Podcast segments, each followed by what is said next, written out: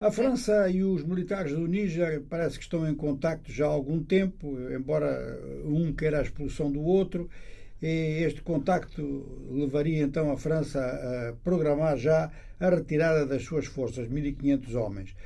O problema é que, enquanto a França fala da retirada de certos elementos, porta-voz da junta em Niamey diz que é a retirada militar da França. Depois há, assim, algumas opiniões assinalando que dentro da junta se admite a hipótese de uma retirada inicial que não seria do conjunto do, do efetivo, mas seria de uma parte considerável. Bom, a França tem três aquartelamentos no Níger e divide os três com outras forças. Outras forças é basicamente a dos Estados Unidos.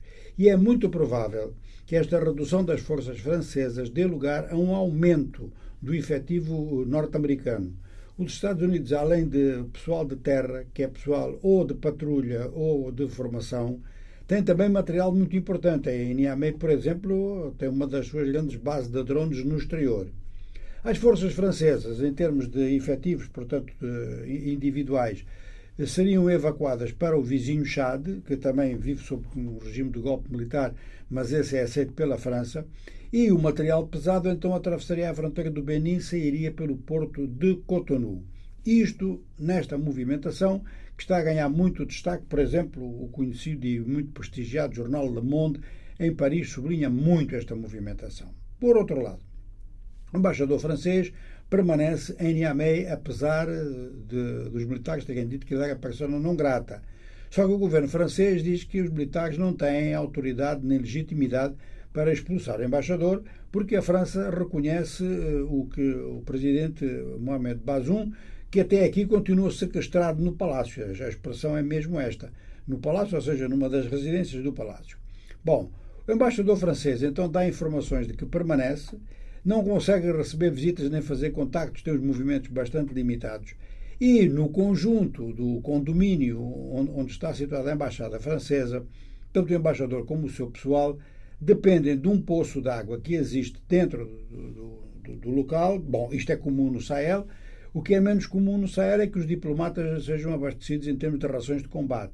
São rações de combate do exército francês que vão alimentando o pessoal diplomático francês em Niamey. Quanto a Mohamed Bazoum, há algumas pessoas que perguntam muito por ele. E a CDAO diz que a linha de demarcação é o comportamento dos militares em relação a Mohamed Bazoum. Esta retirada da França enfraquece-o ou vai reforçá-lo ou vai deixar as mãos livres para uma intervenção feita pela Nigéria. Bom, seja como for, no vizinho Mali as coisas também não estão bem, portanto é um conjunto todo ele agitado e não estão bem, não, estão mesmo muito mal, porque os jihadistas do JNIM, que é um grupo ligado à rede Al-Qaeda, conseguem manter um cerco à distância, mas uma distância que não é muito grande, 30 km mais ou menos de Tombouctou. A distância não só não é grande, como é suficiente para impedir a chegada de abastecimento a Tombouctou, que, como sabemos, é um marco cultural e histórico africano e não só maliano.